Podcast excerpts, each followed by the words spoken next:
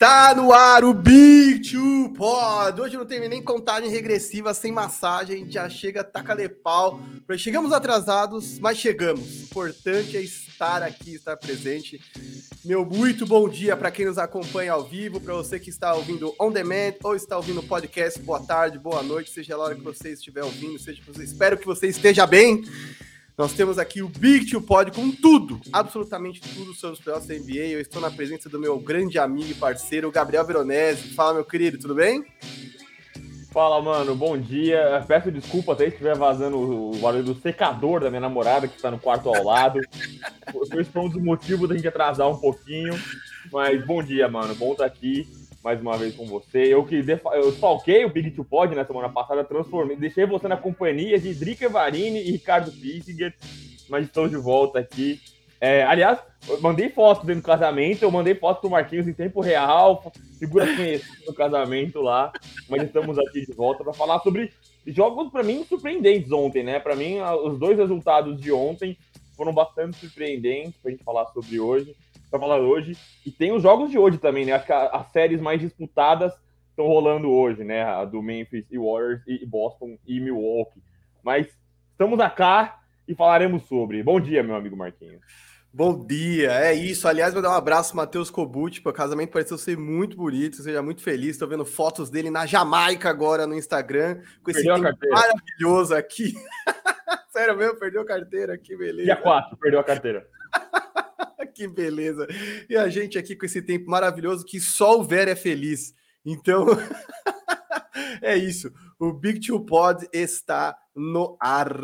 Então eu vou dar os recadinhos de sempre. Estava corrigindo aqui quase que para você que está no YouTube conosco, eu mando a tarde errada, porque semana passada fomos um Big Tree. Hoje voltamos a ser o clássico Big Two comigo com o Veronese. Estamos no ar. Então se inscreva se você não é inscrito, acione o sininho se você ainda não acionou, seja avisado toda vez que a gente entrar ao vivo ou postar um conteúdo novo às vezes a gente tem que fazer gravado, enfim, tem algumas emergências no dia a dia aí, então não deixe de acionar o sininho. A gente não fica incomodando de hora em hora, não. A gente tem bem religiosamente todos os sábados aqui. Então, tendo praticamente duas edições de Big Two Pod por semana. Uma é no Corujão do Live Basketball toda quarta ou terça-feira. Tem sido toda quarta, só nessa semana que foi na terça. A gente acompanha mais ou menos a distribuição dos jogos da NBA, porque a gente faz o pós-jogo lá com eles. Semana passada entramos com o Sacinho, é, ex-ESPN, agora Estritopia. Eu, Velho, tocamos o terror ali na madrugada, 300, quase 400 pessoas bateu, foi um negócio sensacional. Apareçam por lá também. E o nosso Big Two Pod aqui na nossa casa, que é a área restritiva, toda semana. Então, já deixa o like, comenta de onde você nos assiste e compartilhe, galera. Não deixe de compartilhar. Esse conteúdo é muito legal. Se você vem aqui toda semana para rir, se divertir com a gente, mandar a sua corneta, mande para outras pessoas. O mais legal do basquete, não é para um cara como eu, é ver que eu fui de uma época que tinha um jogo por semana na Band, agora tem jogo tanto santo dia, tem amigos meus aparecendo na TNT, tem League Pass, tem ESPN, tem Sport TV. Então, quanto mais gente para vir curtir NBA, melhor. Apoia o Big Two Pod via Superchat. Superchat vocês já sabem, né? Se precisar, eu faço um tutorial, mas acho que vocês já sabem como doa pelo Superchat. Se você não confia no Google, faça um pix, pix.arearestritiva.com.br Lembrando que a cada cinco reais que você contribui e apoia o Big Two Pod, você concorre a um sorteio. Durante várias semanas aí eu fui adiando, porque primeiro eu pensei que seria legal para o final do primeiro round, depois para o final do segundo round. Decidi que o mais legal é a gente fazer um sorteio no final. Acho que mais legal é a gente ter os produtos na mão para, se você ganhar, no dia seguinte eu puder enviar para você. Então, ao final desta temporada, assim que tivermos um campeão da NBA, subiu o Larry O'Brien, sorteio, logo na live que a gente estiver fazendo pós-jogo das finais, envio no dia seguinte para a pessoa que vencer. Então, não se esqueça, a cada cinco reais, um cupom. Quanto mais você doar, quanto mais você nos apoiar, mais chance de ganhar você tem. Siga-nos, arroba Marquinhos1984, no Twitter, Marquinhos, underline 984 e arroba Gveronese, onde o homem é atuante e famoso no Twitter. É isso. Então, Vero, quatro minutos de introdução com direito a mandar abraço pro Cobut, falar de casamento, férias, perder carteira na Jamaica. Vamos pro verdadeiro ou falso aqui para adiantar nosso papo, focar, porque como disse você, onde tivemos dois jogos bastante surpreendentes em termos de resultado, é, e, enfim, vamos medir né, o termômetro dos jogos de ontem. Verdadeiro ou falso na lata, meu amigo Veronese? Sixers e Heat, onde o embidão mascarado, fantasma da ópera camaronês, voltou E embora ele não tenha tido uma partida tão espetacular, injetou vida nesse Philadelphia que bateu o hit. O Philadelphia está de volta, verdadeiro ou falso? Falso, não está de volta. Cara, é, eu, eu, a gente brincou ontem no, no Live Basketball, né? Eu participei do Overtime junto com o Sacinho e com o Léo Nolasco, a gente fazendo uma prévia dos jogos, e a gente destrinchou uma porrada de estatística, como tudo dava a entender, dava a crer, levava a crer na vitória do Miami Heat. Aí eu falei, cara, tá na cara, é óbvio, tá óbvio que vai, quem vai vencer esse jogo é o Philadelphia, né? Quando tudo te empurra a acreditar que vai vencer um time é porque vai ganhar o outro. E aí, é, a gente, você falou que o Embiid é, é, brilhou e não foi importante, mas não na parte de, de score box, né? De box score, na verdade.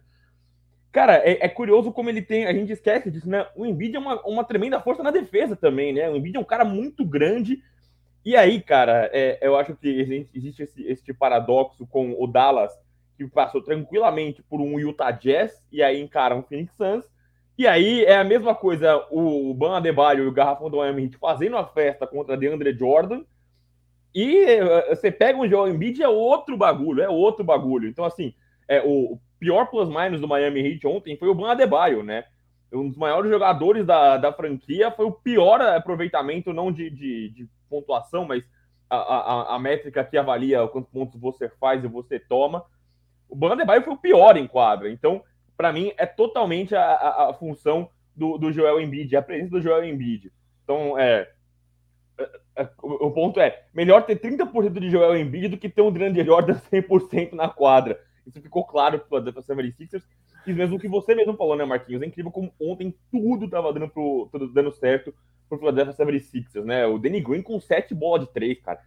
Quem lembra a última vez que ele meteu sete bolas de três? Então, Vestia essa camisa aqui, ó. Pois é, eu acho que é, no Lakers que não foi. É, eu acho que eles não estão de volta, por mais que o Joel Embiid seja uma presença importante e ele gere problemas pro, pro, pro Miami Heat. Eu acho que o Fila não está de volta porque foi um jogo que tudo deu certo, absolutamente tudo deu certo. Eu acho que esse raio cai duas vezes no mesmo lugar não acontece. Eu acho que as duas as duas não, vai. Acho que essa série caminha para um gentleman sweep, como você gosta de falar, varrida de cavalheiros. Que é assim, a série voltou para Filadélfia, a torcida pegando fogo, o Embiid de volta, aquela atmosfera diferente. Os caras brocam um joguinho, mas não consigo ver uma reação muito grande não, Marquinhos. Você vai nessa também, o seu verdadeiro ou falso? Vou nessa também, para mim é falso. Eu acho que, por mais que, enfim, pelo amor de Deus, torcedores de Filadélfia não me matem, mas eu realmente acho que foi o, um suspiro, um último suspiro. É, eu acho que o Embiid tá bem claro o quanto ele tá jogando com dor, né? Ontem o Adebayo bateu nele sem querer na máscara, ele tirou a máscara, se revirou de dor, o dedão tá incomodando demais. É, e mesmo assim, que diferença, né? Pô, o primeiro quarto do Miami ontem teve só 17 pontos e o final do primeiro tempo, os caras tinham 34, eu acho. Cara, 34 ou 35, uma coisa assim, surreal. Então, assim, é um cara que faz muita, muita diferença. Não à toa ele concorreu a, a, a MVP. É, eu acho que ele, ele injetou vida, né? Isso, eu, eu realmente senti que ontem ele injetou vida. O Tyrese teve um primeiro tempo horroroso, e no segundo tempo teve 21 pontos, um true shooting quase 90%, seis assistências. O cara, tipo, absolutamente tudo que tinha dado certo deu certo. Porque você tem que lembrar que o Danny Green não é só que ele acertou sete bolas de três, ele acertou sete de nove tentadas. tipo, esse aproveitamento. Não é, é que ele arremessou 40 bolas, deixou É, não. É perfeito, é o sniper do bagulho. Exato, que é uma performance que a gente não vê há muitos anos dele Green. Eu acho que ontem absolutamente tudo deu certo. Eles conseguiram até tirar o foco do PJ Tucker, né? A gente viu ali o Tobias Harris, depois logo em seguida o Matisse dando ombrada no PJ Tucker, ele meio puto, empurrando os caras e tal. E eu achei que é, de todas as formas possíveis, Miami não conseguiu impor seu estilo de jogo. E eu só espero que o Spolstra, né, que é por isso que eu acho que realmente vai ser um gentleman sweep, é porque o cara tem o Spolstra sentado ali e ele vai pensar num esquema onde o Ben Adebayo não seja tão vítima do Joe Embiid, né? Acho que ficou muito claro que não vai dar para deixar no um contra um é, e que atacar o garrafão do Sixers vai ser muito mais difícil quanto o Joel estiver lá. Então, é, talvez tenha que se debruçar mais nas bolas de três, talvez tenha que ter mais arremessadores, menos a Deba em quadra. Quer dizer, ele vai ter que pensar numa solução para isso, mas eu tenho confiança total de que, meu, é um duelo de técnicos que é Doc Rivers versus Spolstra, né? Quer dizer, nós estamos falando aqui o tempo inteiro do quanto o Embiid melhorou o time, e não de quando, de quanto o Doc Rivers fez um ajuste que tornou os Sixers melhores, né? Então, eu realmente acredito que o Spolstra vem com um ajuste diferente, e se não for 4 a 1 vai ser 4 a 2 essa série, mas eu fiquei feliz, porque eu acho que a torcida do Philadelphia é tão apaixonada é, gritou, apoiou a franquia ontem, quer dizer, os caras apoiam os caras nos dias mais sombrios. É, o Embiid fez uma temporada incrível. A NBA mais uma vez vai dar o prêmio de MVP para um cara que vai estar tá fora dos playoffs, né? Porque se não der para o Jokic, vai dar para ele, é, sem motivo algum para comemorar, diminuindo totalmente o apelo do prêmio. Mas é, uma varrida assim, cheia de blowouts, realmente é, era uma despedida feia, né? Não, não fazia jus a tudo que esses caras fizeram em termos de sacrifício, onde eles chegaram. É isso, velho. Antes de passar para o próximo verdadeiro ou falso, quer passar pelos comentários ou quer fazer mais um verdadeiro ou falso e aí você vai para os comentários? Eu vou fazer mais um verdadeiro ou falso. Aproveite você que está com a gente e não deixou seu comentário ainda, deixe seu comentário para você pintar na nossa telinha. Só lembrando sempre deixar o likezinho, né? Coloque com a gente, não esqueça de deixar o likezinho para nós, que é importante.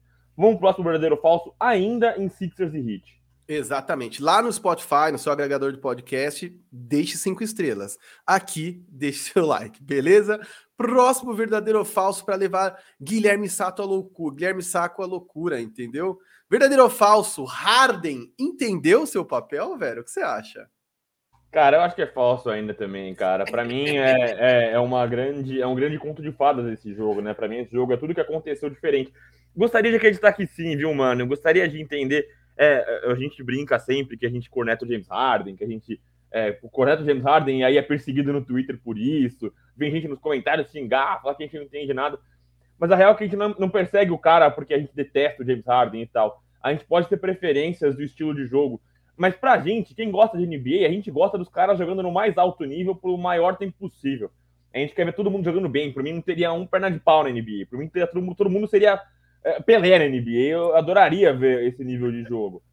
Mas eu acho, eu falei isso muito ontem no overtime, eu acho que o James Harden é um cara que é, paga muito o corpo dele, né? A gente é, faz aquela alusão, uma coisa meio Adriano Imperador, Romário, que era o cara que bebia na, na noite e depois voltava para o campo, não sei o que lá. Real, mano, é que a gente vive uma fase em que os atletas não têm mais esse tipo. O nível de exigência é tão físico e tão menos talento. É, eu não acho que existe menos talento, mas eu acho que a parte física ela é tão mais cobrada na NBA, no qualquer esporte de alto rendimento hoje, né?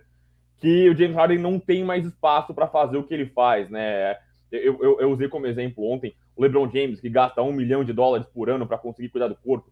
Jimmy Butler, que está fazendo acupuntura, todo dia ele posta coisa, fazendo é, liberação mil, é, mil. Como é que é? Mil facial. Tem essas loucuras aí dos caras que uhum. fazem esse tratamento.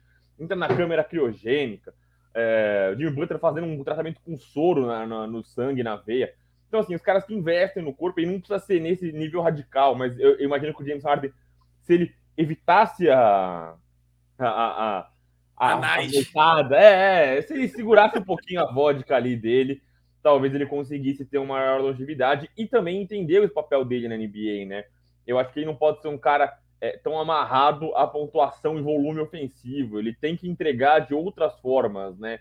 Criação para os outros. Eu acho que isso é muito importante na NBA. Mas é, acho que ele, apesar de ter sido uma ótima noite ontem, né? Ele foi bem. Acho que inclusive, é o maior plus-minus, né? Eu falo muito do plus-minus. Mais 27. É o maior plus-minus do, do. Se o Bano Adebayo teve o pior do Miami Heat, ele teve o maior do Philadelphia 76ers. Quer dizer que o time foi muito melhor com ele em quadra. Eu acho que isso é uma coisa que ilustra bem. Mas é, eu acho que ontem foi uma noite muito atípica, mano. Eu acho que a presença do Embiid, especialmente na defesa, é, dificultou muito a vida do Miami. E eu acho que o James Harden. Eu gostaria de entender que sim, mas acho que é falso, mano. Acho que ele não entendeu o papel dele. E eu acho que em outra noite, em outros ajustes do Eric Spoelstra, vai ficar exposto mais uma vez o, o menino James Harden. Não, concordo, estou contigo nessa. É, acho só que ele cometeu muitos erros ontem, quer dizer, se ele não comete sete erros, esse plus-minus ia ser maior ainda, ou seja, tá ok, é isso. Às vezes o impacto do cara não se traduz só nos números mais básicos, mas eu acho que, enfim, como um cara que fica muito tempo com a bola na mão, como um cara que dita ritmo de jogo, acho que ele pode cuidar melhor da bola. E assim, eu fiquei pensando enquanto você falava e imaginando que, enfim, o Chris Paul nunca foi uma máquina de pontuar como o Harden já foi. Mas se o Harden focasse em ser um Chris Paul da vida, eu acho que a carreira dele tende a ser longeva e ele mais importante, quer dizer, dominar o ritmo do jogo, pontuar naqueles runs quando for necessário, mas dosar. A gente sabe que ele já não tem mais a explosão que ele tinha. Então, quanto mais ele puder dosar o que ele sabe fazer bem e conseguir cometer poucos erros, melhor. Eu acho que essa é a receita de sucesso por onde ele for, seja continuar no Filadélfia, seja em outros lugares. É, mas ainda acho que ele não entendeu de verdade, ainda acho que ele força muita bola. Tem hora que ele ainda pensa que ele tá no Houston Rockets e, assim, não é nem o lance de estar lá ou não estar, é o lance de que ele não consegue produzir como ele produzia lá. É isso. E assim, pelo amor de Deus, você imagina se começa um papo de trazer o Mike D'Antoni para Filadélfia? Cara, pelo amor de Deus, de verdade, pelo amor de Deus. O basquete jogado pelo Houston Rockets, pessoalmente, para mim, tá entre as coisas mais pavorosas que foram feitas nos últimos tempos da NBA. E apesar disso, colocaram Warriors contra a parede. Tem gente que diz que vale. Eu acho que não vale. Eu não aguento ver e é celebrar um estilo de basquete para mim é horrível, é um desserviço ao esporte quem assiste. Mas eu acho realmente que o, o Doc deve rodar se esse Sixers não for para frente. Então, é, que não vai. Acho, então, é. E aí o que eu acho que, enfim, o lance do Harden entender o papel dele tá ligado a quem vem na sequência. É isso. Quer ir pros comentários, velho? Deixa eu pegar um negocinho que tá aqui pentelhando na minha mente enquanto você fala aí. Vamos, vamos, vamos, vamos. Primeiro, temos o Vinícius aqui, quem chegou primeiro com a gente, está sempre com a gente, o Vinícius. Um grande abraço pro Vinícius, enquanto o Marquinhos bota a Amora para falar no microfone do Raul Gil. É, o Vinícius ainda brinca aqui que é o Sixers em Six. Eu duvido, Vinícius. Sixers fizer em seis, faça um Pix, hein, Vinícius? Vintão no Pix para você se o Sixers virar e fizer em seis. Ele ainda, ainda brinca aqui que deu o MVP ao Embiid. William Tunes brinca que chegou, conseguiu chegar no horário hoje, que o Embiid roubou o coração dele. Um abraço pro William, tá sempre com a gente também. Ele ainda brincou na sequência também, né? Que o Vero na semana passada foi até o casamento para fugir do Team Celtics. Cara, grandes amigos, o Ricardo Pinsiger e a Adrica. Seria um prazer dividir a tela com eles. E aí, eu, eu, quando eu falei pro Marquinhos que eu ia no casamento, eu sugeri. Eu falei, mano, se quiser fazer um bololô Celtics aí, quiser enfiar a Drica e o Pinsiger, aproveita que eu tô fora para não ter que aguentar os caras falando, hein? É, o próprio Vinícius veio também brincando que falou, me chamou aqui falou que o Tyrese Maxey é mais peleiro que o Jordan Clarkson. Cara, eu vou te falar, viu? Eu acho que o Tyrese Maxey se a gente falar sobre as lesões do Embiid, a falta de, de, de, agressividade e de potência física do James Harden, cara, eu acho que o Tyrese Max é um dos grandes contos dessa temporada, viu? Eu não acho que ele é tão peladeiro assim, viu, Vini? Eu acho que ele é um cara, de fato, que vai evoluir. Lembrando que ele está segundo anista, terceiro anista, ele vai evoluir ainda. Eu acho que o Tyrese Maxey é a grata surpresa para Philadelphia. Pode falar, Marquinhos. Só o que eu ia falar é que eu acho que as pessoas estão com impressão disso, porque se vocês prestarem atenção, o Doc Rivers não desenha jogada nenhuma, nem rotação básica nenhuma. O Harden é um cara que não joga sem a bola. O Embiid é mais efetivo lá dentro. O que acontece? O Danny Green faz o quê? Corre. O Danny Green não é uma ameaça fora da linha dos três. Então o que acontece? É o time inteiro fica estacionado.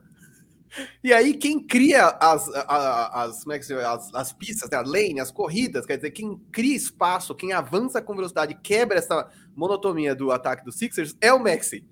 E aí, nos playoffs, por conta da má fase do Embiid física, né? No, no, a ausência do Embiid, mais é, falta de, de condições mesmo, né? De, de atuar, e o Harden atuando muito mal, Quer dizer, ele é o único cara que cria algum desequilíbrio, que gera alguma movimentação. O resto fica todo mundo parado, que nem esperando a bola. Quer dizer, eles dão a bola no Harden e ficam esperando, porque sabe que o Harden não vai devolver.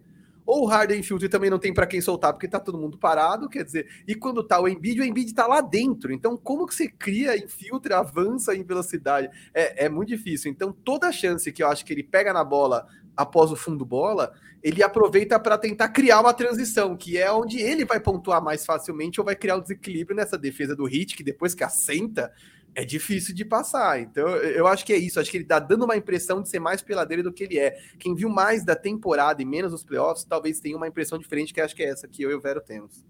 É, tra traduzindo o que o Marquinhos falou, acho que assim, o papel dele nesse Philadelphia 76ers é ser peladeiro, né? Como o time não há um grande desenho, ele tem que ser esse cara, né? Ele vai ser esse cara agressivo e meio inconsequente, né? Imagino que você. É, tô indo nessa, Marquinhos, tá certo? Exato, é isso mesmo, é isso mesmo. Eu acho que é isso. E aí dá a impressão que ele é peladeiro porque ele comete muito erro, ele tromba nos outros, ele corre que nem um doido. E aí às vezes ele corre mais que a perna. E eu fico com a impressão de que não era exatamente assim que ele gostaria de estar jogando, mas é o que sobrou para ele. Enfim, acho que ele tá se virando com o que dá. O Matheus vem também aqui mandando um bom dia. Boa, bom dia, Matheus. Deixou o like, é importante para nós. O Luiz vem também. Tribo hoje, a tribo de Jack vai roubar um game hoje, hein? Bom dia. O Luiz Eduardo. Tom, aqui seu, seu Most Improved Player, pro Jamoran, falando pro Jordan Poole. É, Paulo Curvo, para mim não foi nada surpreendente. Digo das acredito que ele esteja falando das vitórias, né? Dentro do Miami Heat contra do Dallas. É, que jogo horroroso pro versus Miami. Cara, o Marquinhos falou no primeiro quarto. Primeiro quarto do Miami fizeram 27 pontos e o do Philadelphia fez 21. Aí o segundo, o Miami, o Miami fez 17, o Philadelphia 20, são médias baixíssimas, né? É, assim, a NBA atual, se a gente seguisse na tatuada, o último quarto ninguém ia passar de 80 pontos. E o Miami acabou com 79 pontos. E o último quarto do Miami foi 14 pontos marcados, cara. Assim, é, a gente sabe que o Miami, o forte do Miami não é o ataque, né? Sempre é a defesa. Mas foi um jogo muito encardido, muito enjoado. É, o Eric vem aqui, bom dia, monstros. O Hit não levou seu amuleto da sorte, a stripper favorita do Barba, e por isso perdeu. Ó, oh, vocês sabem que essa história é mentira, né? Isso é fake news. Aquela mina que tava ali, eu mandei pro Otávio, com um amigo meu, posso dividir com vocês também no Instagram. Ela é uma cantora de ópera, a mina que tava ali. É que ela é muito bonita, tava com uma roupa atraente, enfim. Aí a galera começou essa zoeira do a mina era stripper. E, gente, pelo amor de Deus, a mina é cantora de ópera. São profissões diferentes, nada contra, nada contra a stripper, mas não foi o caso. É, só fazer uma, uma, uma ponderação aqui, o nosso, como sempre, o, o Diego Silva está aqui nas picapes com a gente e ele corrigiu que é liberação miofacial, né? O Silvio Silver, que é um grande doutor, está aqui Exatamente. e veio com a, com a informação completa. O Edinho também entra aqui com a gente. Fala seus perninhas, será que o Luca Neves consegue descansar é, Chris Paul e companhia depois do jogo de ontem? Só lembrando, hoje é aniversário do Game Winner do Michael Jordan contra os Cavs, um, um lance icônico. Falaremos sobre Luca Doncic em instantes. É, o Vini também vem aqui de novo. É, teremos que ter mais Dwayne Dedmon, Dwayne Demônio, segundo ele, em quadra. Cara, acho que assim, o Spolstra, ele é um cara tão inteligente, eu acho que ele é tão bom técnico que ele não vai se prender a um jogador. Eu acho que o esquema dele não vai precisar de um cara, não é aquele jogo que precisa de um cara para marcar o Embiid. Eu acho que ele consegue contornar a situação com outras opções. É, e se o Embiid foi tão decisivo ontem, não no ataque, na defesa, não é um cara limitado na, na, na, no ataque que vai resolver essa parada, né? Eu acho que o Miami tem até outras opções, tem o Yurt Seven para jogar, enfim. Mas talvez apostar no small ball e tirar o Embiid ali de dentro do perímetro, talvez seja, seja dentro do garrafão, seja uma alternativa melhor para o time do Miami Heat. É, o Matheus Barbosa vem aqui. Embidão joga todo quebrado. Aquele lá que vocês sabem quem é, está um ano sem jogar e está machucado. Nós sabemos quem estava certo no ano passado. Quem que ele quer dizer, Marquinhos? Ele quer dizer que o Ben Simmons é um safado, entendeu? tá de licença não, não remunerada. Licença remunerada do Ele vai entrar na caixa, não é possível, cara. Porque ele falou que ele não ia voltar. Aí falou que tava bom, tava liberado pro jogo. Aí vai operar as costas. Cara, é uma tremenda numa salada esse Ben Simmons. Esse sim é um tremendo perninha. Isso. O Daniel também vem aqui mandando um bom dia dele. Eu gosto muito da foto do Daniel, do Spider Mitchell o Eric Melo, salve Lenas, Harden está em pleno declínio na liga, faz tempo que ele não tem aquele jogo nível MVP. É, para mim, sim, né, Eric? É, eu já falei várias vezes que eu acho que não é só é, a condição física dele, né? Há quem julgue que as lesões crônicas de coxa, né, de, de posterior de coxa dele o atrapalham, mas acho que é um conjunto de fatores. Eu acho que todas as, as, as narrativas das novelas elas não são presas em um fator só, acho que é um conjunto de fatores. É cuidar mal, da, cuidar mal do, do corpo, é, a lesão que atrapalha. Então, acho que mesmo se o cara cuidasse muito bem do corpo, né, a, a, lesão atrapalharia ele, mas acho que ele também não consegue cuidar do corpo, a lesão atrapalha. Acho que o time é bagunçado, acho que é uma porção de coisas. Ele também não entende a função dele em quadra, então acho que é, é, é um, uma série de ingredientes que fazem o James Harden é, estar em declínio na liga. O Sacinho trouxe ontem no overtime, né, que uh, o aproveitamento dele de floaters de Eurostep. Tem mais um também que ele trouxe, que era os piores aproveitamentos da carreira dele. E são todos arremessos que demandam é, é, explosão física, né? Agressividade. O floater não é uma coisa é, visualmente explosiva, mas você precisa de, de, de, de força, de velocidade para escapar do pick and roll e fazer o floater. É, o Eurostep, às vezes parece slow motion, mas vai fazer você, né? Essa, essa, você precisa de um trabalho de perna, você precisa ter, tá inteiraço, precisa ter as pernas afiadas para conseguir fazer tudo isso. Eu acho que os aproveitamentos baixos dele só corroboram essa, essa teoria de que o corpo não, esteja, não está acompanhando. E só uma coisa, Eric, é, eu falei isso no Natábua dessa semana com o Yuri Fonseca. Se você não escuta, dê uma chance para o Natábua, é divertido, faço lá com o Yuri toda semana. É, eu falei uma parada que pode tirar print, manda print, como diz o outro, tira o print, que é o seguinte. O James Harden, sabe quem ele me lembra no declínio, Vero? Talvez você não tenha acompanhado tão de perto nessa época por uma questão de idade, mas. É, até, isso, e até. Não, e na época que você começou a, acostumar, a acompanhar a NBA de perto mesmo, né? Mas o declínio do Harden parece o declínio de outros dois caras que para mim foram excelentes pontuadores, mas foram caras dependentes do 1x1, tiveram carreiras estelares, All-Stars, candidato a MVP, alguns deles, um deles ganhou MVP, mas tiveram declínios muito rápidos e vertiginosos. Eu tô falando de oh, Allen Iverson. É, é, ó. Eu tô falando de Allen Iverson e tô falando de Carmelo Anthony.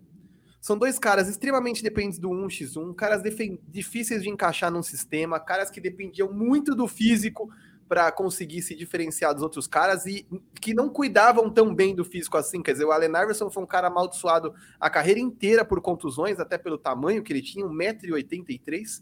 E o Camelo Anthony não é exatamente o cara amaldiçoado, mas não é dos caras que curte também, né? É um cara que gostava também da bagunça, enfim, tem outros interesses além da quadra, digamos assim. É, nem todo mundo é Kobe Bryant, nem tem que ser Kobe Bryant, que mais pessoas cuidem de suas próprias famílias, se divirtam, enfim.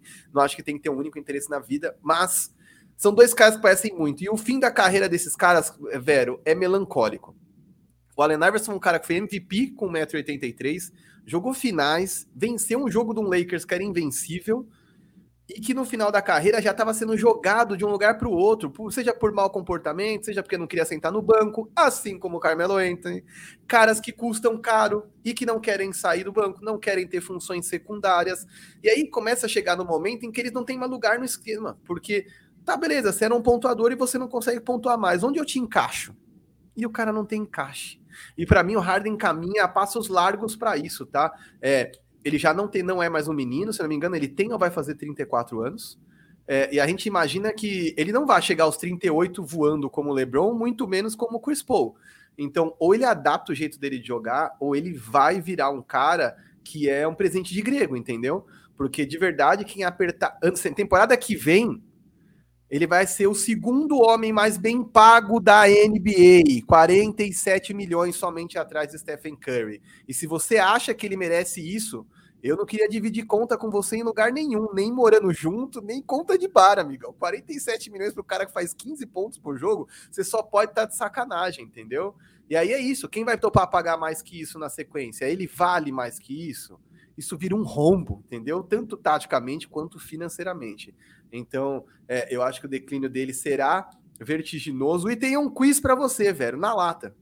Quem, com a idade que o Harden está hoje, tinha uma média maior de pontos? Carmelo, Harden ou Allen Iverson?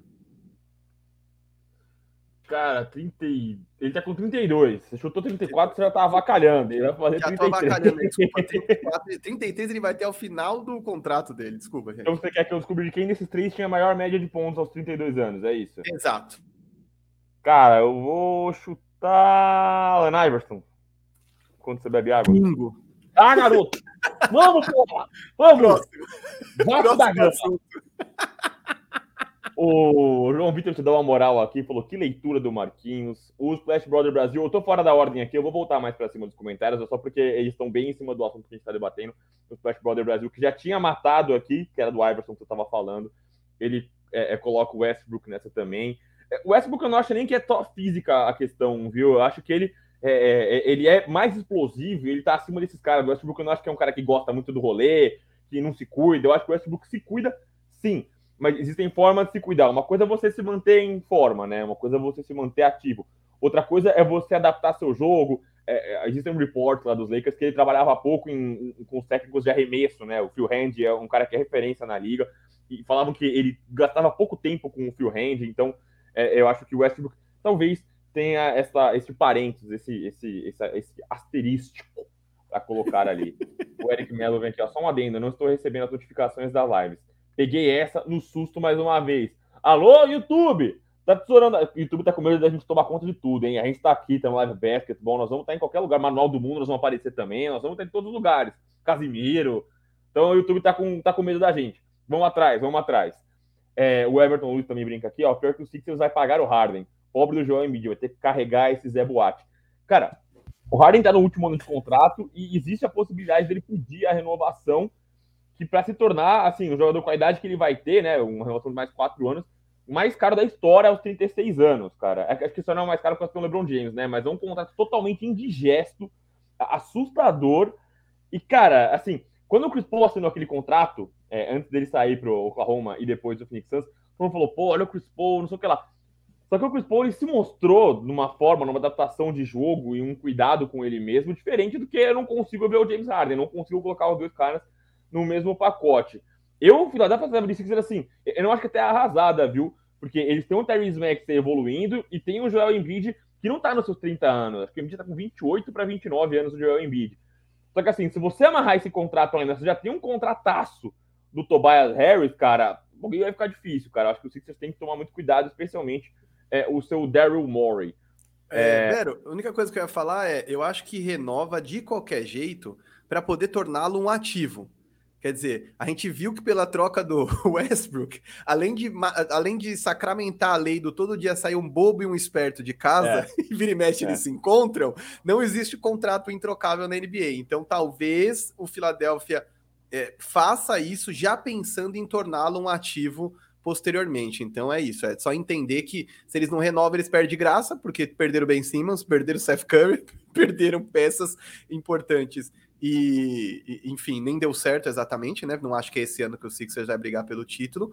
Como posteriormente pode ficar sem o cara. Então eu acho que vai renovar de qualquer jeito e aí depois vai falar, aí depois a gente vê o que faz, entendeu? O famoso depois a gente vê o que faz. É quando você passa no cartão e não sabe se tem, fala, ah, depois eu vejo o que vai fazer. É isso, daqui 20 dias eu vejo o que vou fazer. É, eu vi que já teve gente mandando mais comentário aqui sobre isso, mas eu vou tentar passar por cima ainda para não perder, que eu tenho medo de perder e você tá dando moral pra gente nos comentários é muito importante, tenho medo de perder e não conseguir voltar depois. O Basquete Mil Grau tá sempre com a gente também. Lembro que falaram na live do Big Two com a Drica e o, e o Pips, o Pissiger, que o 76 roubariam um jogo se o Miami dormisse. Foi o que aconteceu. Tá vendo? A gente traz gente qualificada aqui, entendeu? É isso que acontece. Thiago Gonzaga, um pivô defensivo neste Dallas, eles seriam favoritos ao título. Tem muita gente que fala do Rudy Gobert nesse Dallas Mavericks, né, no interesse do, do Dallas no Rudy Gobert. Eu, particularmente, preferiria um, um Miles Turner também, mas é, é, são peças interessantes. E aí, acho que o Sixers teria. Ou o Sixers não, o Dallas teria mais opções, né? Eles não têm opção se não jogar no small ball nesse momento. Acho que talvez eles tivessem mais opções e seriam um time mais versátil. O Everton vem aqui, ó. O Ben Simmons é o Carlos Alberto, do Vasco Bahia, maior chinelinho da NBA. Carlos Alberto, cruzei nos corredores da ESPN com ele gravando o resenha. É, o Splash Brother também aqui, ó. Hoje veremos o Jamoran lá em São Francisco. Hoje é vitória no terceiro quarto. Botando fé aí no Golden State Warriors. É, vamos mais aqui. O Matheus Barbosa. Harden vai terminar a carreira como role player é duro, né, mano? Um cara que talvez tenha sido o maior arsenal ofensivo, a maior potência ofensiva da, da década, né? E aí você gostando ou não, eu e o Marquinhos a gente tem uma preferência de jogo diferente do que apresenta o James Harden, mas não dá para falar que o cara não é uma potência ofensiva, mas é duro você ver esse declínio tão rápido, né? Um cara sendo só é, uma, uma peça de composição. É, William Antunes, a notícia já precisa se preocupar com a próxima partida. Acho que o saldo será satisfatório em 4-2, acredito. Harden e Harris não valem o salário quando comparado ao que entregam. Sem dúvida nenhuma, né? O Tobias Harris tem um contrato terrível, cara. E assim, ele não é a primeira, nem a segunda, nem a terceira opção no ataque do 76ers, né? Ontem não foi nem a quarta, porque a quarta foi o Danny Green. É... O Splash Brother ele fala que ele usou o James, o Westbrook é, na, na questão de depender do físico e a idade bate. É... O OKC, se você ficar no garrafão, ele passava por cima de você. Hoje ele não acerta nem bandeja. Ainda falando do Westbrook. E aí tocou a sirene, né? O William Antunes. É, é, eu vou te falar, o William Antunes ele vem com o superchat aqui porque ele já foi agraciado com os sorteios, então ele tá jogando com a sorte dele. Exato. Vamos lá, superchat. Lembrando, quem não, não deu ainda, se puder fortalecer a gente ou com o superchat aqui, manda para pra gente que você já estará concorrendo ao sorteio na final da temporada. É, vocês, como GM do 76 da final da temporada, trocariam Harden e Harris? Cara, a pergunta é sempre, o trocariam, para mim, é sempre na conta do que você, como que você administraria isso, né? Eu acho que a temporada acabando dessa forma, vamos imaginar que encerre em 4x1, vai, numa, numa série 4x1. Você vai acabar com a temporada embaixo dos dois. O valor será baixo. É, eu acho que é duro. O Tobias Harris acho que eu trocaria sim, viu, William? O, o James Harden, talvez. É, é, que a renovação é muito custosa, cara, mas é, é, uma, uma, saída é o que o Marquinhos falou, né? Você renova, depois a gente vê o que a gente faz, né, Marquinhos? Exatamente. Eu acho que o Harris pode e deve ser trocado, tá? Principalmente porque geralmente a gente fica na dúvida se troca, porque é difícil. Quando você tem um cara desse que não se paga, vai ter um contrato grande, o que, que você vai fazer? Você vai trocar por outros contratos altos, mas geralmente você tenta pegar mais jogadores. É o que o Dallas fez ao trocar o Christopher Porzingis. Ele tinha um contrato horroroso, era um cara que não entregava o que, o que custava, e aí você trocou por dois outros contratos pavorosos, que são do Spencer DeWind e da Bertans, mas pelo menos você tem dois outros caras que complementam melhor o seu time. Quer dizer, se você conseguir quebrar o Tobias Harris em dois, três role players que não sejam superstars, porque você não vai trocar o Tobias Harris por um All-Star, embora ele tenha salário de All-Star. Mas se você trocar por dois, três caras, arremessadores mais confiáveis, uma coisa que eu acho que o Sixers precisa, um reserva decente para Joe Embiid, pô, você começa a moldar esse time melhor. Eu acho que faz sentido. E o Harden é um cara que nesse primeiro momento não troca, renova com o cara, pega, esse, pega essa bomba e aí depois você vê o que você vai fazer. Porque renovou até o meio da temporada que vem, esse cara não engrenou, troca. Sabe por quê? Para um Sacramento Kings é a vida poder ter um James Harden. Para um Indiana Pacers, esses caras nunca. Esses caras faz 10, 15 anos que eles não tem ninguém desse naipe, entendeu? Mesmo que ele não viva um bom momento. Então, assim, desculpe os torcedores do Kings e de outras franquias que a gente não leva tão a sério aqui, mas. O Silver vai entrar na live, hein? O vai entrar na live. Exatamente. Mas eu acho que tem franquias que brigam, por exemplo, para lotar ginásio. Tem franquia que briga para vender camisa. Tem franquias que não tem objetivo de título todo ano. Quer dizer, tem gente que está em reconstrução há muitos anos, cara. O Kings não vai para um playoff desde o Rick Edelman, Chris Webber, entendeu? De uma galera. Quer dizer, pra você começar a vender camisa, lotar ginásio. Vamos supor que o Harden vai para lá e começa a meter 20, 25 pontos. Pô, para os caras já é uma melhoria, entendeu? O Kings foi um time que deu um all-in, perdeu um Tyrese Halliburton e achou que pelo menos ia para playoff. E não foi a lugar nenhum, quer dizer, é, eu acho que tem muita franquia que vai apostar num cara como ele. Eu não acho que vai ser tão difícil para o Philadelphia trocá-lo. Eu falei errado a idade dele, o Vera me corrigiu, são 32 anos, é um pouco mais novo. E ele com certeza vai querer um contrato de quatro anos, gente. Se o Chris Paul conseguir um contrato de quatro anos, o James Harden não vai aceitar um de dois. Então, eu acho que é isso, cara. A Filadélfia tem que, tem que pagar porque senão vai dar um atestado de burrice, que é ter trocado, ficar sem ativo e ficar sem o Harden. Então renova, depois vê o que faz. É, só vou fazer, vou acelerar aqui a última rodadinha de comentários para a gente voltar para nossa pauta. Só lembrando mais uma vez, a gente está com mais de 50 pessoas na live. Obrigado todo mundo colocou a gente. Não esquece, o likezinho é importante. Adiciona, aciona o sininho aí, manda para os parceiros. Vamos trazer quanto mais gente para essa conversa aqui, mais da hora, né? O, o nosso Diego Silva entrou aqui é, falando que o Sabonis é MVP, o Silver que tem como seu segundo time o Sacramento Kings, Everton Lee, Sacramento tem boas boates. Califórnia, né, cara? Califórnia. O Eric Melo vem, os contratos do Harris Harris estarão no nível de Westbrook e John Wall, mas em um único time. Diferente que eu acho que o, o Tobias Harris é um cara muito coadjuvante para receber o que ele recebe. O Westbrook e o John Wall nunca foram coadjuvantes. O Tobias Harris sempre foi coadjuvante é, então, é, eu acho que o salário é muito, muito ruim. Inclusive, eu abri aqui, a gente fala que o salário dele é ruim. Por que, que ele é ruim? Porque ele é muito alto por muito tempo. E aí eu pensei por um segundo, eu falei, cara, faz tanto tempo que a gente fala isso, que no momento é, vai passar o tempo e vai deixar de ser ruim. Se é o último ano desse salário, deixa de ser ruim, porque é fácil você trocar contrato no último ano. Aí eu abri aqui, tem mais dois anos ainda, então é muito ruim mesmo esse cacete desse salário, cara. O Ryan vem aqui, amo vocês. Marquinhos Divo, um beijo pra você o William se diverte aqui com a nossa com o nosso momento de, de GMs aqui. O Everton vem ao Pacers seria uma boa opção para essa troca. O Pacers ele já definiu que vai construir ao redor do Tyrese Halliburton, né? O que vier na sequência é, é, é lucro. Eu só acho que talvez para o Pacers, não, o Marquinhos usou o Pacers como exemplo, porque o Pacers está envolvendo núcleos jovens, né? Você trocar um cara já com mais idade seria um tiro no pé. Mas não duvido de nada do Indiana Pacers. É, esse comentário do Eric Melo, eu já li, vamos ver. Ah, o Everton Luiz Oliveira brincou aqui também que ele trocaria assim o Tobias Harris como Gosta muito da Pepsi, tudo valorizada.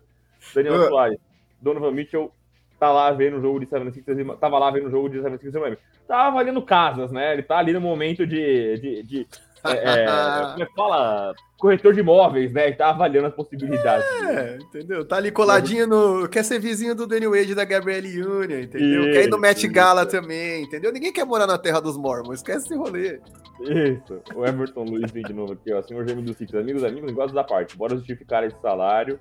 O Matheus Barbosa Crispo pode jogar essas 39 40 sim, que eu acho que é um cara que depende. depende é, é, ele é um cara que transformou o jogo dele menos perna, mais cabeça, né? Eu acho isso espetacular. E o Bruno foi mais cedo, eu acabei passando por cima, perdão, Brunão. Bom dia, rapaziada. Um grande salve para o Bruno.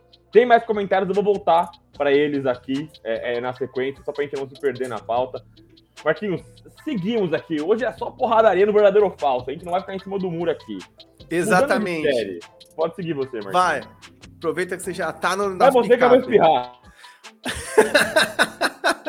da hora que ele mete o mudo para poder espirrar. Espetacular. Você que está no YouTube está vendo a careta. Verdadeiro ou falso? Os Mavs encontraram o caminho para vencer o Suns, não apenas uma partida. É, para mim, essa você quer que eu responda primeiro, então? Lógico, manda ver. Cara, não. Acho que não, cara. Eu acho que assim como o Sixers, foi um dia que deu tudo certo. É, eu brinquei ontem no overtime também, eu e o Sacinho, a gente tava, eu, o Sacinho e o Léo Nolasco, a gente tava montando apostas ali no, no, no patrocinador da casa. E, e aí o, o Sacinho montou e eu brinquei sobre o nível de pontuação do Don't e a gente chutou alto, né? Porque eu imaginei que em casa o Don't teria uma pontuação. Ele pontuou bem, obviamente, é, é mas o Luca é, contribuiu mais pro jogo, né? E uma pessoa que tinha sumido na série e apareceu ontem foi o Jalen Brunson, né? Jalen Brunson jogou muito bem ontem, é, a defesa do Dallas, eu falei inclusive isso na live, que eu achei que é, é, é, difícil a gente conseguir destrinchar e achar um ponto fraco nesse, nesse Phoenix Suns. Mas que talvez eu apostasse nessa defesa de perímetro. E a defesa do, do Dallas foi mais agressiva, conseguiu segurar os caras no perímetro, é, tirou a bola da mão do Chris Paul, né? O Chris Paul chegou ali a, a do, sete, sete turnovers, é isso, Marquinhos? Sete, sete erros, tempo. faltando sete minutos para acabar o primeiro tempo. É, o, o Chris Paul, que assim, o, o, Twitter tava explodindo com ele na temporada regular, nos começos, no começo dos playoffs, que era aquela coisa da a conta de playoff por, de assistência por turnover, né? O cara tinha duas, dois turnovers em quatro jogos, com mais de 40 assistências. E ontem foi justamente o contrário, né? Ele teve duas assistências para sete turnovers em um determinado ponto do jogo. Acho que isso foi. É, diz muito sobre o jogo. Acho que o, o Phoenix Suns cuidou muito mal da bola, mas eu acho que a, a, ainda não é isso, Marquinhos. Eu acho que o Jalen Brunson teve um jogo muito bom, como ele havia tendo, havia tendo diante do Utah Jazz. Mas a defesa do Utah Jazz é uma coisa, a defesa do Phoenix Suns é outra coisa. Eu acho que foi um jogo que tudo deu certo, mais ou menos o, o que fez o, Philadelphia 76ers. Eu acho que as séries não estão iguais, mas acho que o jogo 3 ontem foi a mesma coisa. Foi aquela empolgação de voltando para voltando casa. É... O Smash falou muito isso, acho que foi o Chris Vernon que falou sobre isso, né? o, o, 2 a, o jogo 3 ele sempre acontece isso, né? Porque é aquela coisa, quando abre 2 a 0 o time que abre 2 a 0 relaxa um pouco, baixa um pouquinho a guarda, bom, já construímos nossa vitória, fizemos o dever de casa. O time que tá tomando 2 a 0 tem as costas na parede, porque, cara, se fizerem 3 a 0 a gente não consegue reagir, mas é, é, é esse jogo 3 que tem a volta para casa, tem isso. Mas eu acho que ainda não é um caminho pro Dallas Mavericks.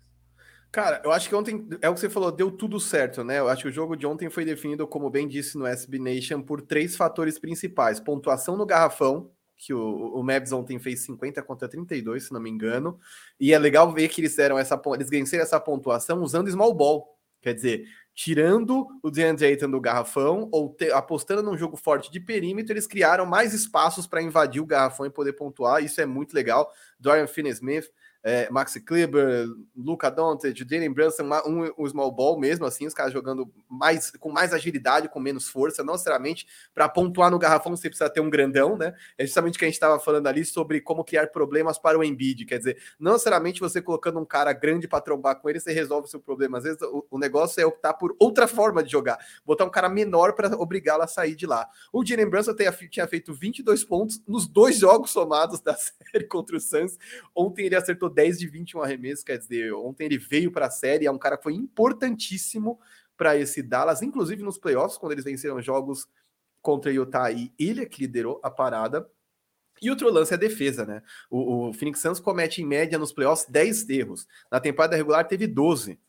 Ontem teve 17, sendo 7 só do Chris Paul antes de acabar o segundo quarto. Quer dizer, foi uma coisa completamente extraordinária. Absolutamente tudo que tinha dado certo deu. Tem empolgação da torcida, tem os caras crescendo. O Lucadão tem uma hora que não errava nada ontem. É, e eu acho que nesses jogos, quem já abriu a série 2 a 0 dá uma relaxada cara fala assim, mano, hoje não tá dando nada certo. Quem, jo quem joga qualquer tipo de esporte ou assiste qualquer tipo de esporte sabe que tem esse momento em que você olha para os caras do lado e fala, mano, hoje não tá caindo nada, hoje eu não acerto uma bola no gol, tudo der errado, você pegar na bola, a bola sai na lateral. E acho que esse foi um dia ontem. E aí eu acho que é preciso a gente entender que vão existir esses dias. E que às vezes vale a pena largar a mão desses jogos e se focar no próximo. Porque no final das contas você tá na frente na série. E se você roubar um joguinho em Dallas, você já decide em casa. Então, eu acho que foi isso mesmo que aconteceu ontem. Acho que só diferente dos Sixers, o Dallas tem como é, dificultar mais essa série, levar para um sexto jogo, fazer o Suns suar mais. Porque acho que tem mais ferramentas e tem Luca Doncic. Então, é, é, mais por isso, tá? Não acho que eles são capazes de vencer o Suns. Isso não. Acho que no máximo estica para uma série de seis jogos. É, já é o próximo verdadeiro falso, né? Se o Dallas pode reagir e empatar a série. Você, para você, é falso isso. Exato, para mim é falso. Eu acho que eles reagem o bastante para perder de maneira honrosa, mas não para empatar a série, isso eu duvido. Ah, eu vou discordar de você nessa, viu, Marquinhos? Eu acho que é verdadeiro, eu acho que o Dallas consegue reagir, mas para fazer o 2 a 2 Virar a série, não. Então eu vou comprar esse empatar. Acho que fazer um 2 a 2 eu acho que o Dallas consegue. Eu acho que os ajustes ontem fizeram muito sentido, né? Eu acho que tudo deu certo, mas essa defesa funcionou muito bem. É, Dorian Finney-Smith e o Kleber por dentro fizeram fizeram um bom trabalho. É, eu acho que é verdadeiro. Eu acho que consegue reagir e empatar. Aliás, a gente faz aqui o verdadeiro ou falso, e a gente responde, mas é para vocês que estão assistindo a gente responderem também, viu? Se vocês quiserem meter o verdadeiro ou falso, se vocês puderem dar só uma referência, que às vezes eu pergunto as coisas, alguém responde verdadeiro. Só que como a gente faz várias, verdadeiro ou falso, eu nunca sei o que estão falando. Então dá uma referência. Verdadeiro, reagir. Verdadeiro, caminho. Aí vocês ajudam a gente a se encontrar aqui. É... Vou voltar aqui para os comentários só porque o pessoal foi pontual na nossa avaliação aqui para não perder o timing, né? É, o Matheus disse que vai ser Suns em 5, então ele não acredita nessa reação do Dallas, acho que foi essa gentleman sweep, né? O Paulo Curvo se destempera. Deu tudo certo uma ova. Dallas pelos ajustes no ataque e na defesa, muito, os ajustes deram muito certo, né? Fizeram muito sentido o ataque, ajustes na defesa e no ataque. Mas é isso que nós estamos falando, deu tudo certo. Deu certo o ajuste no ataque, e deu certo ajuste na defesa. O que eu quero dizer, Paulo, eu acho que é diferente do 76ers. O 76ers eu não acho que eles fizeram ajustes. O, o, o 76ers é, deu tudo certo de fato. O que aconteceu? Eu tava em quadra, Danny Green deu certo. É uma coisa que não é um ajuste. Só caiu a bola do Danny Green. Dallas eu não acho que a bola só caiu. Eu acho que eles fizeram ajustes e esses ajustes deram certo. É, o Brunera vem aqui, falso tudo por enquanto. tá tudo no falso.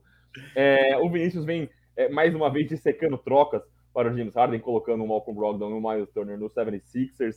É, muito bom que todo mundo sempre envia esses caras dos outros times, né? Eles e o Buddy Hilde, né? Qualquer troca que pinta, a gente empurra esses dois. Fica com o dó dos É, pior que eles estão valorizados, né? O, o Malcolm Brogdon menos, mas o Miles Turner é o cara que tem apelo na liga. O Matheus Eduardo o Doncic chegou a comentar porque ele fazia o sinal de dinheiro para a torcida quando toda vez que faziam a falta dele, é, ele fez uma falta ontem, o Lucas, que foi a quarta falta que o juiz deu. Foi uma falta, mais uma vez, para você contestar a marcação da falta. E estava fazendo assim para a torcida, que dá a entender que é estar comprado. Cara, sou muito fã do Lucas, adoro ver o Lucas jogando, especialmente porque ele faz as coisas parecerem fáceis, né? Não lembro quem disse isso, cara. Eu vi isso uma situação uma vez que é quando o cara faz alguma coisa difícil, parecer muito fácil, é porque ele é muito bom no que ele faz. E o Lucas é isso, né? O Lucas não é um cara forte, ele não é um cara é, atlético, não é um cara ágil. Só que tudo que ele faz, ele faz em slow motion, parece facinho o que ele tá fazendo. Só que tem uma dificuldade tremenda, né, cara? É uma coisa assustadora. E ele é muito bom no que ele faz. Só que o Lucas da não ganha de um chorão, cara. Putz, isso me irrita muito, cara. Ele é a diva. De foda. Tudo ele chora, cara. Pô, vambora, cara. Acelera o negócio. Eu acho que ele chora muito, o Luca Doncic. E eu detesto é, tudo que ah, tá comprado, ah, tá roubado. É, eu detesto atribuir isso. Eu, eu, eu acho que sim, a arbitragem é ruim na NBA, como no, no, geral, né? O Marquinhos falou isso na outra live que a gente teve junto. Acho que não sei se foi aqui no Big Two Pod, acho que foi uma live que a gente fez com o Live Basketball, que, pô, os caras têm três árbitros na quadra, os caras têm uma porrada de vídeo. Não é possível que ninguém consiga fazer esse Exato. Tipo de, de correção, né? Mas... Exato. A discussão que a gente tem no futebol tem na NBA há muitos anos. Assim, quando as pessoas começaram a falar de VAR no futebol, eu falei, mas qual é a discussão? Eu vejo isso na NBA desde os anos 90, quer dizer. E aí a única coisa é que eles realmente não conseguem consertar os erros, né? A gente está muito além daquele Tim Dunning, que é aquele árbitro da NBA acusado, enfim, que confessou que manipulou jogos e tudo mais. Acho que isso é uma coisa que faz parte do passado, realmente, até porque é muito mais fácil de a gente. É fiscalizar esse tipo de coisa hoje, né? Nos anos 90 era outro esquema, quer dizer, hoje, através dos meios digitais, é, se tivesse qualquer tipo de esquema desse, já teria sido descoberto. Acho que é, é realmente uma questão de que a arbitragem é ruim, é isso. É, tem o meu Mil Grau aqui mais uma vez, dá uma tristeza ver o contrato do Tobias Harris, ela tem entre os Sixers. O Matheus Narciso se lembrou do John Walker, gente citou ele aqui e falou: cara, John Walker existe e em tese tá bom pra jogar, né? Em tese ele tá vivo por enquanto pra jogar. Matheus Barbosa, é, o Santos não vai repetir a atuação de ontem na série. O time é muito bem treinado. Sim, muitos vídeos são tremendo treinador. Sérgio Sá tá sempre com a gente, Sérgio Sá, impecável. Sérgio Sá tava ontem comigo no overtime. Grande abraço pro Sérgio Sá, verdadeiro e sem comentários. Estou concordando em tudo com o Marquinhos. O William Antunes. É, como vamos fazer ajustes com o Doc? Só Jesus na causa. Sim. É, inclusive, ele é o pastor, né? O pastor Valdomiro o Eric Melo, Dallas ganhando do Suns, a série é muito. Ganhando do Suns, a série é muito falsa. É, não acho que vai ganhar a série, eu acho que ele vai empatar a série. Eu imagino isso, né? Não acho que ele vai virar. É... Quer seguir na pauta, Marquinhos? Vamos nessa? Agora voltando para a Conferência Leste. Tá mutado, o bicho tá mutado, tá confuso, Marquinhos. Sorry, tá sorry, eu tava colocando a Issa aqui no chão, porque eu tenho a, a Mora, que é uma gata maior, agora pegou um bebezinho que é a Issa, que é uma gatinha pequena e ela está causando aqui hoje. Hoje não tem obra, ela resolveu causar. É, vamos para o próximo verdadeiro ou falso. Verdade, próximo e derradeiro verdadeiro ou falso. Vamos lá. Verdadeiro ou falso? Celtics versus Bucks. Duelo de técnicos decide esta série. Verdadeiro ou falso, Vero? Cara, eu acho que é verdadeiro, mas eu vou fazer uma ponderação eu acho que o time do Boston Celtics talvez seja um time mais profundo do que o time do Milwaukee Bucks. A gente falou aqui outras vezes na, de como o, o Giannis vem evoluindo, mas o time do Bucks não se tornou um time melhor do que ele era no passado. Por que, que eu acho isso? É, é, eu acho que o Bucks é um time muito definido nessa defesa de meia quadra, né? O garrafão deles é intransponível, né? O Giannis, obviamente, tem o, o tremendo trabalho é, do Brook Lopes, que é um cara que tornou muito, muito é, valorizado nesse Milwaukee Bucks, né? O Bob Portis, então acho que é muito bom o time do Milwaukee Bucks. Mas o Boston tem ganho os jogos no, no perímetro, né? Eles têm castigado o time do Milwaukee Bucks no perímetro, no ataque, e na defesa, o Grant Williams, o Robert Williams III e o Horford têm feito uma série incrível, né? Esse, o jogo 2 ali, eles venceram é, é, sufocando o Giannis, né? E é o que a gente sempre fala. O Giannis não vai sair do jogo com zero pontos, mas você vai mitigar isso, né? Você vai diminuir o dano. Então, você, você tomou 30 pontos do Giannis e saiu com a vitória, cara, é que você fez um bom trabalho. Ah, pô, fiz 30 pontos. Não interessa, cara. Você fez um bom trabalho em segurar os Giannis. É, eu acho que sim, de técnicos decide a série. Só acho que o Chris Middleton tá fazendo muita falta e o Bucks não tem ninguém para suprir a falta. Óbvio, você não vai ter um Chris Middleton clone, você não vai ter um cara que você vai substituir. Mas as opções que eles têm do banco, Pat Connaughton, Grayson Allen, é, esses caras não conseguem é, diluir a pontuação do Middleton e conseguir contribuir. Então, eu acho que o Boston é, tem feito um ótimo trabalho com o Ime Odoka. Eu acho que ele deveria ter sido considerado para top 3 de, de Coach of the Year. Mas eu acho que o Boston tem mais armas na mão. Eu citei três bons defensores para segurar o Giannis, né? Três caras ali na defesa. Isso que eu não citei Daniel Tais, enfim, são outros caras de garrafão. Então, eu citei três bons defensores para trabalhar é, é, diante do, do, do Giannis Antetokounmpo. Eu acho que o Bucks não tem as peças para trabalhar. Não acho que o, o, o, Mike Budweiser lá é um tremendo gênio defensivo de ajustes, mas eu acho que ele tem menos peças para conseguir suprir a ausência do Chris Middleton. Concordo contigo, velho. Acho que ele tem menos peças, mas é, é, vou de verdadeiro também. Eu acho que o duelo de técnicos decide a série e a loucura é que eu, até certo ponto, brincava que o Bucks era o bem na série, e torcia pelo Bucks e pelo Yannis por toda a história que ele tem, porque tem uma preferência, né? Fuck Boston, como diria o Paul Westhead. Mas é, eu acho que o Imeo Doca é um técnico muito melhor que o Mike Budenholzer e tem um time mais profundo. Tô totalmente de acordo com você. Ele tem o melhor defensor do ano, a melhor defesa do ano. É, o Jason Tatum, quando pega fogo, ele e o Jalen Brown, cara, para calar minha boca, queria ver uma troca que separasse os JJs os caras estão jogando muito bem, quer dizer, eles fazem um sistema que é um brilho e outro apaga, um brilho e outro apaga, mas se eles se revezarem durante um jogo, eles vencem com facilidade, ainda mais esse Bucks que tá sem o Middleton, né, que não é exatamente um stopper na defesa, não é nem um Kawhi, mas que faz falta principalmente no ataque, né, porque foi uma coisa que eu falei aqui no Big, Two, no Big Tree Pod que teve semana passada que você não tava, que é, na ausência de Chris Middleton, exceto Drew Holiday e é, Yannis Antetokounmpo, quem nesse time é capaz de criar o próprio arremesso? Absolutamente ninguém. Então eu acho que é o tipo da coisa que às vezes o outro técnico toma uma decisão, né? Que é, pô, eu consigo parar o Luca? Não. Então eu vou diminuir o, o efeito, do, o impacto é, do Jalen Brunson, vou diminuir o impacto do Spencer DeWind. Quer dizer, quando você enfrenta o Dallas, às vezes compensa deixar o Luca Doncic fazer 50 pontos se você conseguir parar os caras em volta, porque ele não vai fazer 120, ele vai fazer 50. O, contra o Denver Nuggets, várias franquias adotam o mesmo sistema, que é deixa o Jokic jogar, trava o resto dos caras. E o Jokic faz assim, partidas memoráveis, mas não consegue vencer o jogo. No caso do Yannis e o Bucks, eu acho que compensa parar o Yannis. Porque se o Yannis não consegue entrar, se o Yannis não tem um impacto é, defensivo no qual ele gera um desequilíbrio, os outros caras em volta não têm a menor condição de criar o próprio arremesso. Então, se ele não entrar e atrair a defesa, ninguém chuta de três. Quer dizer, na última partida, acho que o Milwaukee tinha chutado, tinha acertado três bolas de três. Em 18 tentadas. Era um negócio pavoroso. Quer dizer, nem tentou bola de três porque não tinha espaço, porque os caras travaram o Yannis, ninguém criou o próprio arremesso, ou seja, não tinha para onde ir. E eu acho que é, vai ser um duelo de técnicos, e, enfim, se for um duelo puramente de técnicos, sem levar em conta a disponibilidade e a ausência de Chris Middleton, a gente já sabe o resultado dessa série, né? Uh, nós estamos com 70 pessoas aqui na live, estamos batendo no mais alto, então, por favor, quem chegou agora, não deixou o likezinho, deixe. Você que está nos vendo depois, retroativo, deixe também o likezinho. Deixa nos comentários aí com a gente. Estou passando aqui por cima dos comentários. Alguns eu só jogo na tela, outros a gente comenta, mas a gente sempre está de olho. Manda aqui o um comentáriozinho. É, o Basquete Mil Grau vem aqui, ó. Acho que o Dallas ganha mais um no máximo, dois jogos. É, eu também acho. Eu vou com você nessa, mano. Eu acho que eles devem ganhar um joguinho. Eu imagino que talvez eles consigam empatar a série em 2 a 2 ou ficar um, um 4 a 2 né? Um, um, um Suns em 6. O Matheus faz uma ótima brincadeira aqui, ó, que vai rolar um jogo 7 entre o Dallas e o Phoenix e o árbitro será o Scott Foster. pra quem não sabe, o, o, o Chris Paul tem um, um, histórico pavoroso. Eu não sei se ele nunca ganhou. Nunca venceu em playoffs, nunca. É, nunca ganhou, não pode, é Cacopa. É, nunca venceu é, um jogo Isso. apitado pelo Scott Foster é, nos playoffs, né? É, é, virou uma mística, né? Não acho nem que. Não vou mais uma vez fomentar o discurso de roubada, mas vira uma mística, né? O Scott Foster ainda é, é, um árbitro bem caricato, né? Um cara que fala muito, tira onda, é, é, é um cara irônico, às vezes, meio sarcástico. É, e aí. Maleta. É, pode ser assim também. Pode usar, permitido usar esse adjetivo.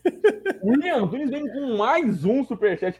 Vocês estão mostrando, hein? Ó, quem não tá dando superchat ou deu um só, o William tá contribuindo aqui. Ele vai dominar todos os números vai ganhar outro prêmio. Ele já levou é. uma, uma peita da NBA Exato, ele ganhou uma do Embiid já, é isso que eu ia só lembrar. Então, aí você faz a conta, o cara deu dois superchats lá, 10 conto, já tá em dois números. Se levar uma camisa da NBA por 10 conto, cara, Porra! Ó, o cara tá saindo no lucro, vou te contar o um negócio. Ele manda aqui, ó, dúvida que bateu agora, contrato ruim por contrato ruim, quem contribuiria mais para os 76 o Wall ou o Harden? É que o John Wall é uma grande incógnita para mim, viu, William? Ele diz que tá saudável, mas a gente não vê ele em quadra faz uns dois, três anos. Eu talvez ficasse no Harden é, pelo simples motivo de vê-lo em quadra. Eu até acho que ele foi bem no comecinho do, do Brooklyn Nets, tá? Eu acho que ele foi o, mais altruísta dos três ali do Nets, com o Kyrie Irving e o Kevin Durant. Ele que abriu mão da, da bola na mão para pontuar, para ser um criador para os outros, né? Ele tentou assumir esse papel. O, o Nets é um time totalmente disfuncional, nada, nada deu certo ali. Mas eu acho que eu ficaria com o James Harden. Você também nessa, Marquinhos? Não, tô contigo nessa. Eu pelo menos sei o que o Harden pode oferecer, né? Eu acho que se você troca um James Harden, eu troco um Tobias Harris, eu traria mais jogadores. Eu duvido que você consegue trocar esses caras por All-Star. Quer dizer, tudo bem, tem uns bobos que estão sempre passando pela rua e o bobo encontra o esperto. Mas assim, numa situação ideal, é muito difícil trocar o cara por um All-Star é, em bom momento, né? Porque ele não vive um bom momento. Então ninguém vai querer pegar um cara em baixa e dar um cara em alta. É, e o, o a parada do Wall é que assim em alto nível, frequente, temporada inteira, a gente não vê o UOL jogar uns 4, 5 anos, entendeu? É, é, literalmente uma caixinha de Pandora. Você não sabe que vai sair. Fora que, assim, qual é o nível de dedicação do cara que o UOL vai entregar no seu time se ele abriu mão de jogar a temporada com o Rockets nessa temporada saudável? Olha o nível de comprometimento que o cara tem com a própria carreira, com os próprios objetivos profissionais dele. Quer dizer, ele estava saudável. O Rockets era um time jovem em desenvolvimento, mas ele podia pelo menos valorizar o próprio passe para vazar. E ele optou por não jogar. Então, que tipo de dedicação esse cara vai trazer para um, um Philadelphia que já sofreu no passado recente com o perninha do Ben Simmons e gente que não aparece para jogar. Então, assim, gente, gente para tumultuar, meu, muito ajuda quem não atrapalha. De verdade, fica quem tá aí, troca depois. É, temos mais bons comentários aqui. O William mesmo que deixou o superchat, ele fala assim: ó, vamos contribuir por trás do canal. Obrigado pela força é, do William Antunes. É, ele também completa que o Horford também está sendo sensacional essa série. Como o cara atrapalha o Grego, sim. E às vezes você não precisa ser um, um, uma potência ofensiva, né? Você não precisa ser um cara muito grande, mas ele é muito experiente, o Horford, né? Ele é um cara que espaça a quadra. Eu acho ele tremendo. Eric Melo, falso. O que vai definir a série é quanto o Gênesis vai conseguir se adaptar à defesa do Boston, já que se depender do Rose, os Bucks não passam. Mas é que tá, viu, Eric? Eu acho que. É, é, eu, eu, não consigo achar que é o Giannis se adaptando à defesa, porque a defesa vai fazer a mesma coisa contra ele, vai, vai sufocar, vai dobrar, vai esticar, vai é, quebrar as linhas de passe dele. Eu acho que você precisa trazer mais recursos para isso, né? Você precisa trazer é, os é, caras com mais volume é, é, para a série. A única, única, coisa que eu ia completar é que assim, eu, eu, só concordo com o Eric, assim, eu, eu, concordo com, de maneira geral com o Eric falou, e no lance de se adaptar à defesa, eu só queria citar uma coisa bizarra que eu vi acontecer, porque assim, num contra-ataque, no momento de desequilíbrio da outra defesa, em transição, o Yannis dispara, a gente sabe que ele é imparável. Mas eu vi várias vezes jogando lá no Boston Garden, os caras dando a bola pro Yannis no fundo bola. Pelo amor de Deus, velho. E o Yannis errou dois passes nessa brincadeira. Um deles é, combina com a enterrada do Jason Tatum, que mata o jogo no quarto período, né? Então, assim, de verdade, pelo amor de Deus, tá ligado? Não dá pro Yannis ir buscar a bola. Se adaptar, talvez seja jogar sem a bola. Não sei exatamente o que o Eric acha que pode ser uma solução. Eu acho que pode ser jogar mais sem a bola, quer dizer, receber a bola mais na posição de pontuar. É uma coisa que o Yuri fala, eu falo há muito tempo, que é o Bandenhauser não consegue criar o diabo do mismatch pro Yannis jogar. Você sempre que vê o Yannis, é ele batendo para cima de dois, ele trombando com o Time Lord, tombando com o Horford. Meu, não é possível que através de corta-luz o cara não consiga deixar o Yannis contra o Pritchard uma vez. Caraca, uma vez! Pelo amor de Deus, Banderosa, acorda aí, amigão, ajuda. Marquinhos odeia o Budweiser. Ele, inclusive, ele se emocionou, né? Acabou de falar que o, o Doca é mais técnico, sendo que o Banderosa tá na liga faz 10 anos, já foi campeão. Primeiro ano do Doca como técnico e o Marquinhos já cravou que o Doca é mais técnico que o Mike Budweiser. É, o, o, o, Silver tá aqui com a gente também. Tá nas picapes, tá nos comentários. Que o é monstruoso, sim o Will que deixou o superchat pra gente. É, esse vai chegar mais rápido, Will, prometemos. A próxima peita que o, o, Will vai levar no sorteio, né? Matheus, John Wall é o contrato mais sem explicação que eu vi na vida. Parece que se aposentou.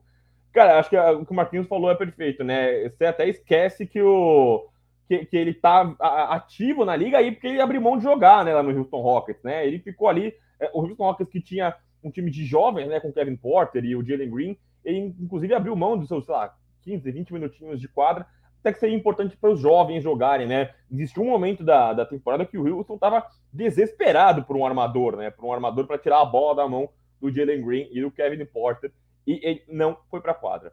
É, o Sérgio está gigantesco com a gente também. Interessante comentário do Marquinhos sobre o Bucks não ter o que fazer, porque vejo o Bucks com um time com uma defesa forte. Sabem espaçar a quadra, gostam de jogar com caras grandes. Tem o Giannis, então, eu, eu acho que a, a falta de, de, volume no perímetro, viu, Sérgio? Eu acho que é, eles talvez não tenham essas opções. E, assim, é, é, é, o que o Marquinhos falou sobre os ajustes, né? Às vezes você não sabe, você tem que saber trabalhar com o que você tem em mãos. Se ele não tem caras de, de volume, crimes matches, né? Jogue na meia quadra, é, faça o Giannis receber a bola mais perto do aro, né? Não faça ele carregar essa bola. Pô, o Roy é um tremendo armador que consegue cuidar bem da bola, não precisa ser só o Giannis carregando a bola.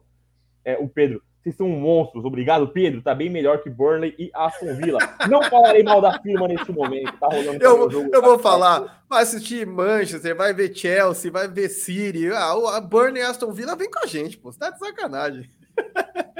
E o Pedro vem de novo aqui. Enquanto o Bucks for campeão, o Budweiser vai continuar sendo técnico dos Bucks. Infelizmente, tem tudo para acabar nesta temporada. A gente acabou o verdadeiro ou falso, mas ontem eu respondi uma pergunta lá no Overtime e eu não quero deixar a gente finalizar o podcast sem falar de Warriors e Grizzlies. Eu vou rapidinho para o Marquinhos poder ir embora, que ele tem que trabalhar. Mas, para você, Marquinhos, eu respondi ontem. É, o Suns, eventualmente passando do Dallas, que é o que todo mundo espera, ele é favorito contra Grizzlies ou Warriors? Caraca, difícil, hein? Não botei na pauta, fudi, né? Não, mas eu gosto, eu Desculpa gosto. palavrão, galera. Desculpa palavrão. Tamo no almoço. Eu gosto. frente. Não, mas não tem muretar, não. Eu, eu acho que, cara, no exato momento, sim.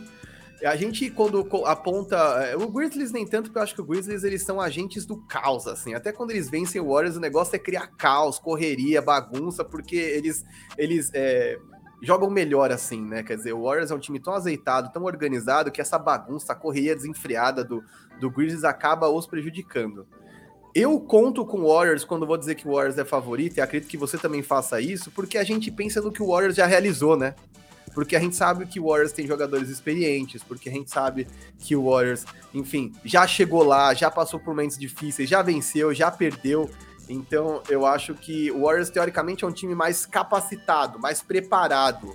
Mas a bola que o Suns jogou a temporada inteira, ninguém jogou. A verdade é que em alguns momentos o Stephen Curry arrebentou, em alguns momentos o, o, o Clay Thompson arrebentou, como arrebentou na primeira série de playoff, mas nessa segunda série tá jogando mal. Quer dizer, tá melhor na defesa, mas no ataque tá mal. É, o Jordan Poole é um cara que a gente vinha falando, falando, falando. Pô, teve uma partida horrorosa esse jogo, Tez. Quer dizer, a gente espera que seja o jogo fora da curva, mas jogou muito mal. É, eu não sei se, eu não sei dizer se, por exemplo, hoje o Warriors tem o que a gente chamou anos atrás de Death Lineup, né? Que é aquele esquadrão da morte para fechar jogos. Eu não acho que o Warriors tem esse esquadrão da morte. Eu acho que é um esquadrão que se paga pelo ataque, mas que não tem o equilíbrio perfeito entre ataque e defesa na hora de fechar jogos. E eu acho que esse Suns tem isso. Eu acho que o Suns tem um volume, um estilo de jogo e um técnico ali muito bons, e o basquete que esses caras estão jogando é incrível. A questão toda é que assim, né, Vero? Tem vários intangíveis, né? Tem saúde, tem contusões, que bate na madeira, espero que não aconteça nenhuma. Mas, enfim, se eu tivesse que chutar hoje, diria que o Suns é favorito, sim. É, eu vou com você até para ser é, é, concordar com o que eu falei ontem. Eu acho que o Suns é favorito, sim. É, eu acho que o Warriors tem uma coisa que joga em favor deles, que é eles já venceram. O Marquinhos sempre fala isso, né? Quem já chegou lá é, é diferente. Os caras sabem o caminho, os caras sabem vencer. O Suns teve a série do ano passado na mão, né? Tava 2 a 0 pro Suns, os Suns tomaram uma virada ali do Milwaukee Bucks com um ajuste de defesa de Mike Budenholzer. Mas eu acho que o Warriors tem isso em favor deles. Porém, eu acho que o Suns, é, fazendo jus à temporada que eles fizeram, temporada regular que eles fizeram, é, eu acho que eles viveram menos momentos de baixa do que o Golden State Warriors, né? Eu acho que o Suns depende de menos coisa. O Warriors depende de um Stephen Curry inspirado. O Warriors depende de um Poole vindo bem do banco. Eu acho que o Suns não depende especificamente de nada. Eu acho que mesmo que o Chris Paul faça um jogo ruim, é, o Devin Booker é um cara que pode explodir e resolver a vida para você. O DeAndre é um cara que vem bem, o Michael Bridges. Então acho que o Suns depende de menos coisa. Com esta, eu encerro minha participação no podcast de hoje, até poder liberar o Marquinhos, que ele tem compromisso. Eu queria agradecer muito todo mundo que colocou a gente nos comentários, deixou o like, não deixou ainda, dá para deixar, deixa retroativo, avalia a gente no Spotify. A gente tá aqui todo sábado ao vivo. Mesmo quando eu não estou, a gente bota a gente no meu lugar aqui. Eu me divido em dois. Ricardo Pissinger e Drica Evarini. E, estaremos também nessa semana. A gente não vai ver se vai ser na quarta ou na terça-feira com o pessoal do Live Basketball no Corujão para falar sobre as séries que estão encaminhando para o final. Obrigado, Marquinhos. Obrigado a todo mundo que nos comentários. Eu fico por aqui. Um grande. Ixi, o homem travou. O homem travou, gente. Mas é isso, gente. Obrigado, obrigado de verdade. É, acompanha a gente no Live Basketball durante a semana e a gente aqui aos finais de semana no Área Restritiva. Um abraço. Falou, galera. Até.